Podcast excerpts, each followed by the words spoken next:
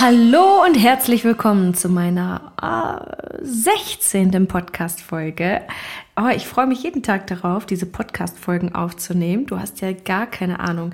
Insbesondere, weil ich endlich all das aussprechen kann, ähm, was ich so den ganzen Tag im Kopf habe und wo sonst für gewöhnlich nicht ganz so viel Raum ist, weil auf Instagram ähm, gehen dann ganz, ganz schnell meine Views runter, sobald ich meine ganzen Gedanken teile und über drei, vier Minuten gehe und so. Deswegen finde ich es ganz geil, in diesem Podcast mal alles rauszulassen.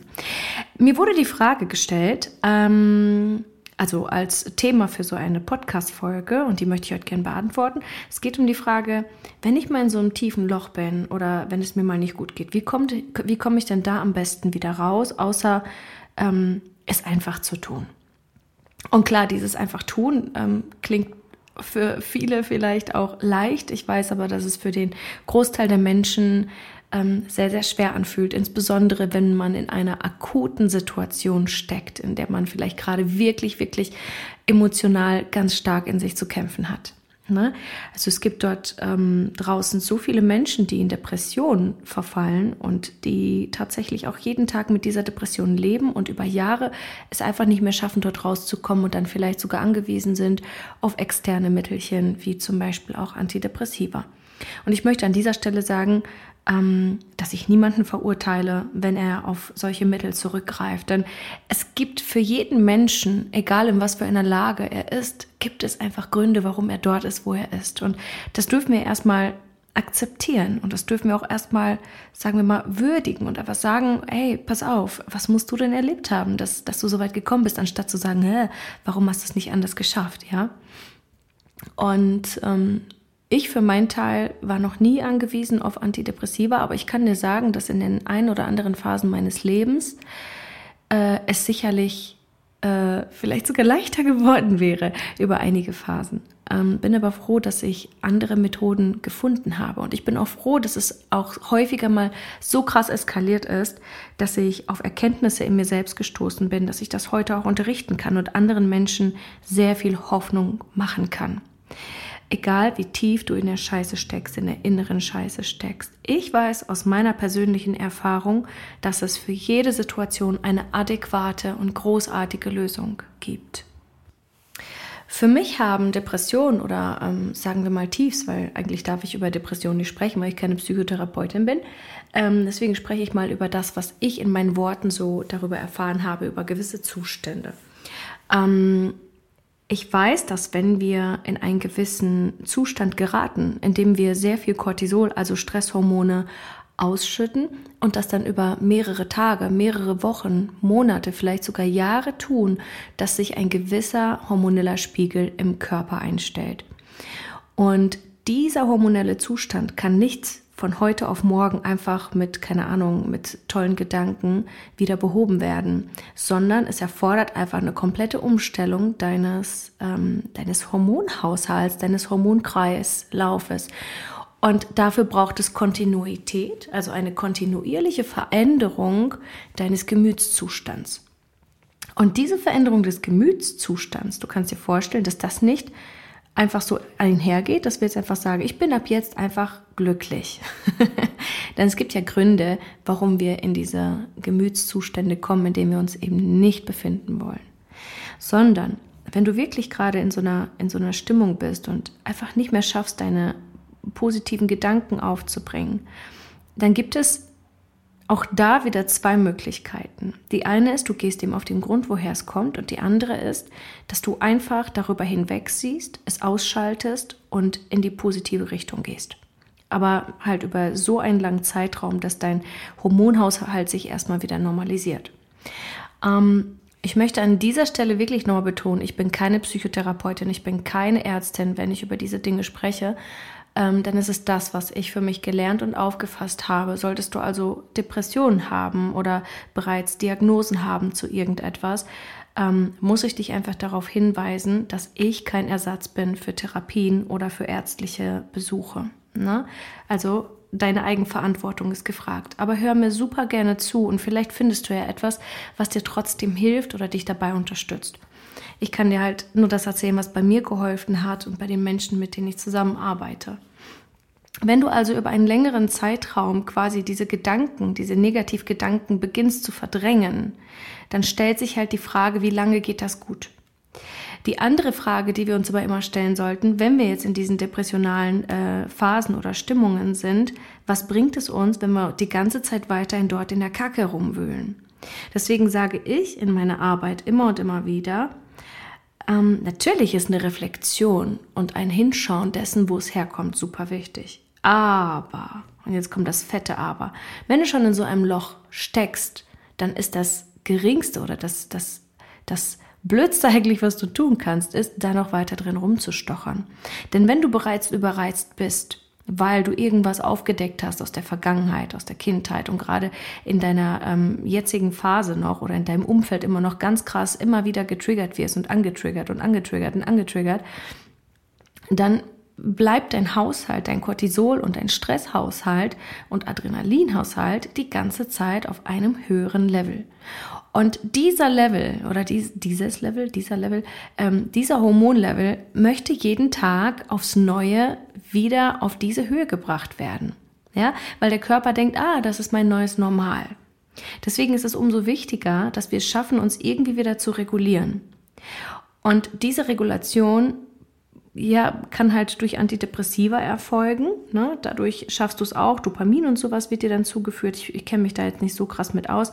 Ähm, auf jeden Fall ist das, was passiert, dass du nicht so krass mehr untriggerbar bist. Du wirst also wieder reguliert. Diese Regulation können wir aber auch künstlich herstellen, also nicht künstlich, ähm, sagen wir es mal, ohne Medikamente herstellen, indem wir lernen, unsere Gedanken auf andere Schienen zu bringen. Und das kostet natürlich Kraft und Disziplin, innere Disziplin. Denn wenn unser Kopf erstmal angefangen hat, diesen D-Zug, ja, oder diesen Schwertransporter erstmal anzufahren an Bildern, an Erinnerungen, dann ist es einfach mega schwer in dem Moment die Klarheit zu behalten oder diesen Willenszustand aufzubringen und zu sagen, stopp, stopp, stopp, stopp, Bremse, Bremse, Bremse, Bremse, keine Bilder mehr, stopp, stopp, stopp, stopp, stopp, stopp. Und ich kenne das aus eigener Erfahrung. Ich habe das einige Male selbst erlebt, dass, dass es so krass war in mir, dass die Bilder so schnell hintereinander kamen, dass ich sie nicht geschafft habe aufzuhalten. Und das Einzige, was dir da eigentlich bleibt, ist, ähm, acht Minuten, einen Timer für acht Minuten zu stellen und warten, bis dieser bis diese Traumatisierung, Retraumatisierung oder dieser Zustand, diese Panikattacke, whatever, ähm, dass sie vor, vorübergeht. Denn jede Panikattacke oder jedes, jedes noch so schwarze Loch in diesem einen Moment verfliegt zwischen acht bis zwölf Minuten. Sorge also in diesem Zeitraum einfach dafür, dass du dich zurückziehst. Ähm, du könntest dir zum Beispiel Kopfhörer aufsetzen oder ein Buch lesen oder was singen gehen oder whatever und sorge dafür, dass du in dieser Zeit nicht ähm, re retriggert wirst. Also nicht nochmal getriggert. Also schalte den Trigger einfach aus. Ich weiß, es ist nicht immer so leicht, insbesondere wenn wir dann ähm, bei unseren Eltern sind oder so, sondern vielleicht irgendwas angeht oder irgendwas anspringt in uns. Dann können wir nicht einfach ähm, quasi die Haustür hinter uns zumachen oder alle rausschmeißen. Aber dann zieh dich einfach kurz aufs Klo zurück und ähm, geh einfach mal in dich, geh in die Ruhe. Du kannst atmen, du kannst Musik hören, whatever. Äh, wie gesagt, singen funktioniert auch. Wenn du singst, dann schaltest du auch so ein bestimmten, ähm, bestimmtes Areal im Gehirn. Ähm, okay, ausschalten kann man nicht sagen, weil du deaktivierst es oder schwächst es ab und dadurch regulierst du dich auch wieder und kommst wieder ins Jetzt. Und letztendlich sind wir jetzt auch gerade schon so ziemlich beim Thema, worum es eigentlich wirklich geht. Wenn wir es wirklich schon, wenn wir wirklich schon in so einem Zustand gelang, angelangt sind, wo wir das Gefühl haben, dass es uns ständig schlecht geht oder dass wir schlechte Laune haben, dass unsere Gedanken in, in die Negativität gehen, dass unser Glas halb leer ist als halb voll ist, dann ist es meistens schon fast zu spät. Wir sollten also vorher präventiv ähm, uns mit solchen Dingen beschäftigen und uns immer wieder zur Ruhe bringen und regulieren.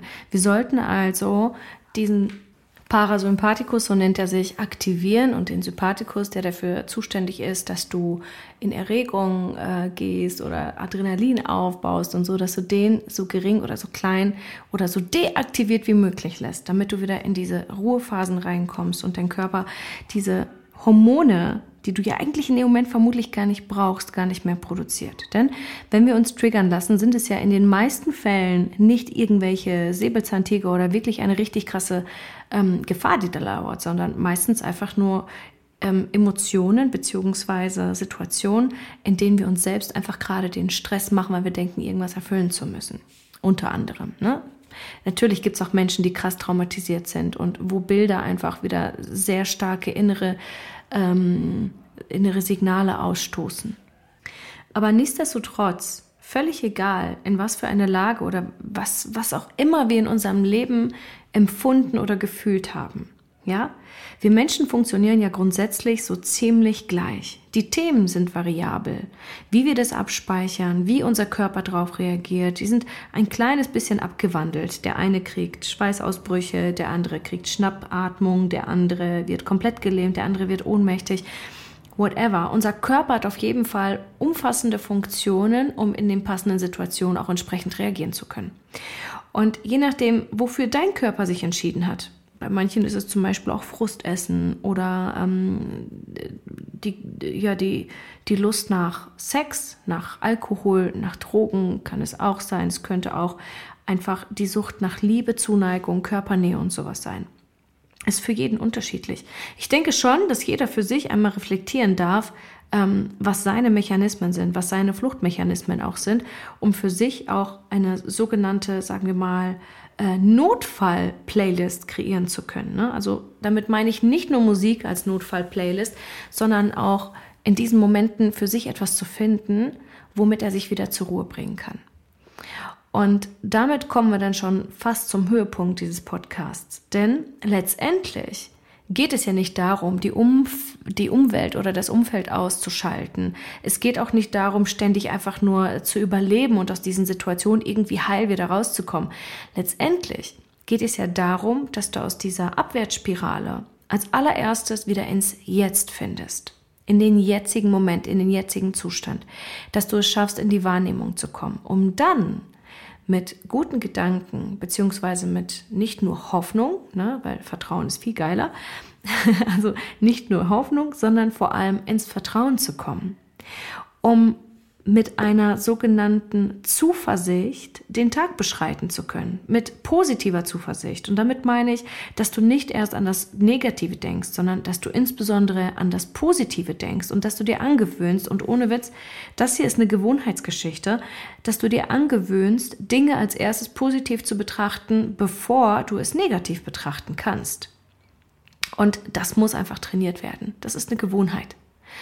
Und aber um da erstmal hinzukommen, musst du dich so weit reguliert haben, dass du im Jetzt sein kannst. Und da gibt es wirklich sehr viele super coole Tools. Unsere gesamte Life Mastery ist komplett auch darauf ausgerichtet, dass du dein Leben ausrichtest auf Fülle, auf Liebe, auf, ähm, auf Fokus, auf Klarheit.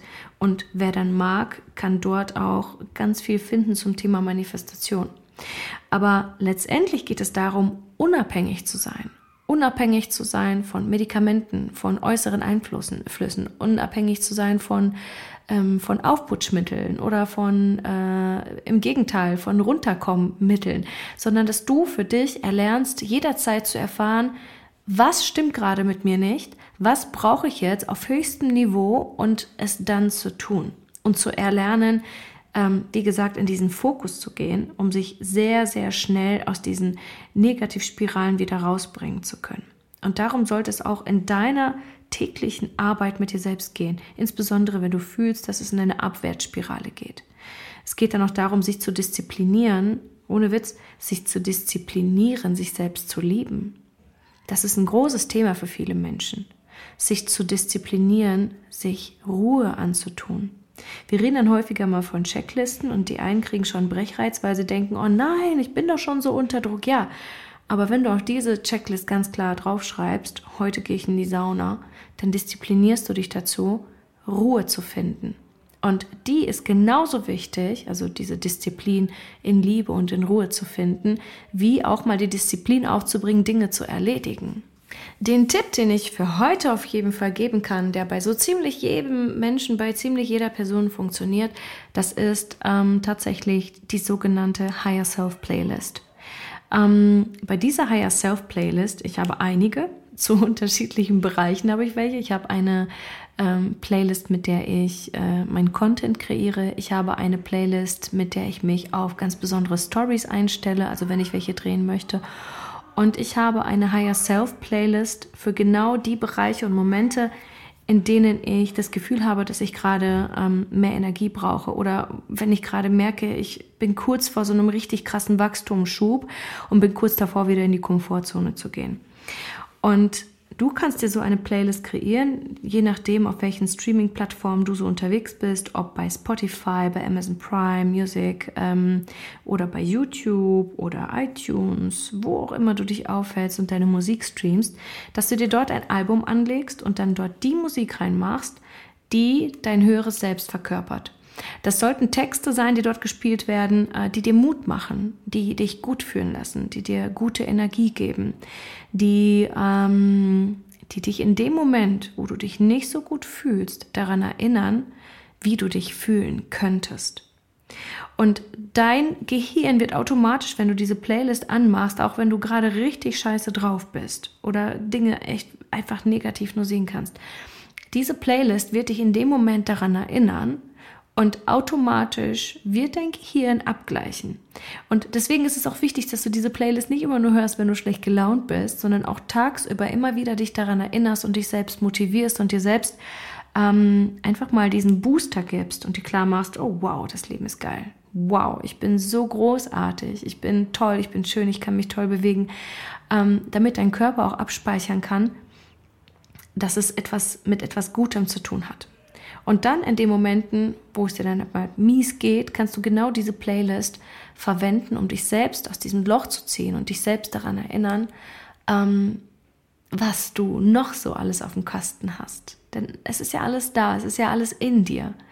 Und nur weil wir mal eine schlechte Phase hatten oder gerade getriggert sind oder so, bedeutet das ja nicht, dass wir ein anderer Mensch sind, sondern einfach, dass wir in dem Moment ähm, es gerade nicht schaffen, das zu fühlen, weil gerade Ängste aktiv sind, weil gerade Schutzmuster vielleicht aktiv sind, weil Stress und Hormonpegel gerade vielleicht ähm, nicht auf dem Level sind, was für uns förderlich wäre. Und ja, damit kannst du dir auf jeden Fall helfen. Also, wenn du meinen Tipp hören möchtest, dann setz dich gleich direkt dran und kreiere eine sogenannte Higher Self Playlist. Hör sie anfangs immer dann, wenn du geil gelaunt bist, bring dich in geile Stimmung, in gute Energien und bereite dich dann schon mal vor auf diesen einen Tag, auf diesen einen Moment, wo du dich vielleicht mal echt beschissen fühlst, um diese Playlist rausholen zu können, damit diese Playlist dich rausholen kann. In dem Sinne, was bedeutet eigentlich in dem Sinne? In dem Sinne viel Spaß? Whatever. Vielen Dank fürs Zuhören. Viel Spaß beim Kreieren deiner Liste und bis bald.